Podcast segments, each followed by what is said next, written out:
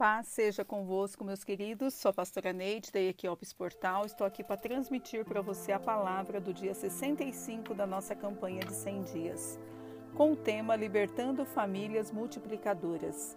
Isaías 42, 7 diz: Para abrir os olhos dos cegos, para tirar da prisão os presos e do cárcere os que jazem em trevas. David Jeremias conta a história de um filhote de camelo que perguntou à mãe: Mamãe, por que tem esses pés enormes com três dedos? Para ajudá-lo a ficar firme na areia, fofa enquanto cruza o deserto, respondeu a mãe. E por que tenho esses cílios longos? perguntou novamente o filhote. Para que a areia não entre em seus olhos durante a jornada do deserto, explicou a mãe. Por que as córcovas? perguntou o filhote. Para armazenar água em nossas longas jornadas através do deserto. Disse a mãe. O filhote de camelo pensou a respeito do assunto e concluiu: Isso é ótimo, mamãe. Temos pés enormes para que não afundemos na areia, cílios longos para que a areia não entre em nossos olhos e córcovas para armazenar água. Mas, mamãe, diga, meu filho, por que a nossa família está aqui, presa no zoológico? Foi numa prisão que o carcereiro de Filipos foi evangelizado. Ele estava para se suicidar quando Paulo lhe disse: Crê no Senhor Jesus e será salvo tu e a tua casa. Muitas pessoas, assim como ele, estão com suas vidas e suas famílias em ruínas.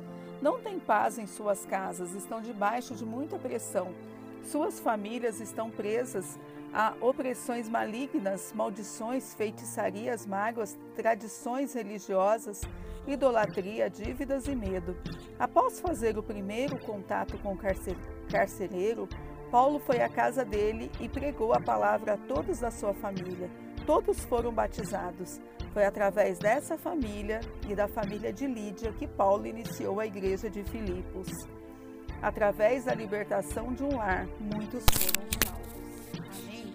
Queridos, essa palavra, ela nos mostra, através da ilustração desses camelos, é, o quanto que nós precisamos estar livres para que nós possamos realizar o nosso propósito. Os camelos não poderiam realizar o seu propósito preso num, num zoológico. Uma família também não pode cumprir o seu propósito se estiver presa. É dever seu. Deus escolheu você dentro da sua família para que ela fosse salva e liberta para o Senhor. A sua família cumpre o propósito dela na terra?